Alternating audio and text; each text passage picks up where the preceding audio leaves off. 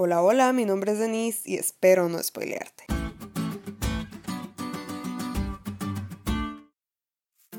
El otro día estaban unos amigos en la casa y yo iba a contar algo, cuando de pronto mi papá interrumpe con el final.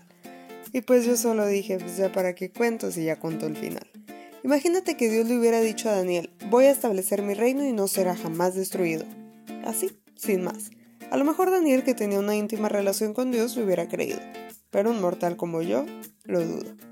Así que Dios nos cuenta todo un preámbulo que espero de todo corazón hayas estado siguiendo en los podcasts anteriores, porque si no, te voy a spoilear. Pero para que veas que soy cool, trataré de resumirte un poco.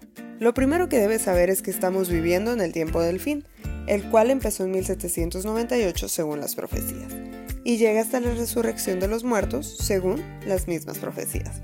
Recuerda que el libro de Daniel es profético, y aunque algunas cosas son en sentido literal, todas representan algo, como los reyes del norte y del sur. Ya vimos que el rey del norte en primer lugar se refiere a la dinastía Seleucia, pero luego se refiere a la Roma pagana y finalmente a la Roma papal. Por lo tanto, no describe una ubicación geográfica, sino al enemigo espiritual del pueblo de Dios. El rey del norte es una representación falsa del Dios verdadero. Y cuando hablamos del rey del sur, este nombre en primer lugar designa a la dinastía tolemaica de Egipto, al sur de la Tierra Santa.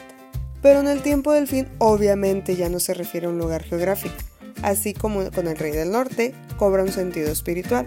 Egipto siempre rechazó a Jehová, por ende este rey describe a un enemigo espiritual y los eruditos afirman que el rey del sur en nuestros días hace referencia al ateísmo. Por otro lado, el monte glorioso y santo en la época del Antiguo Testamento se refería a Sión, la capital y el corazón de Israel que está ubicada geográficamente en la tierra prometida.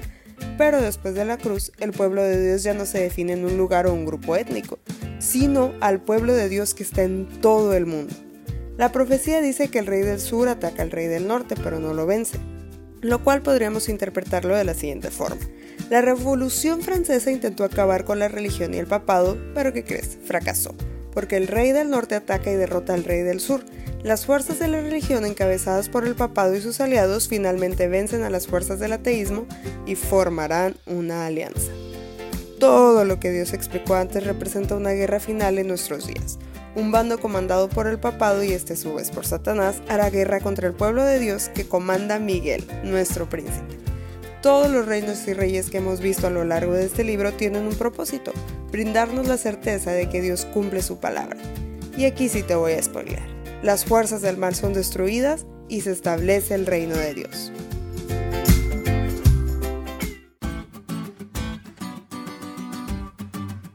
¿Te diste cuenta lo cool que estuvo la lección? No te olvides de leerla y compartir este podcast. Es todo por hoy, pero mañana tendremos otra oportunidad de estudiar juntos.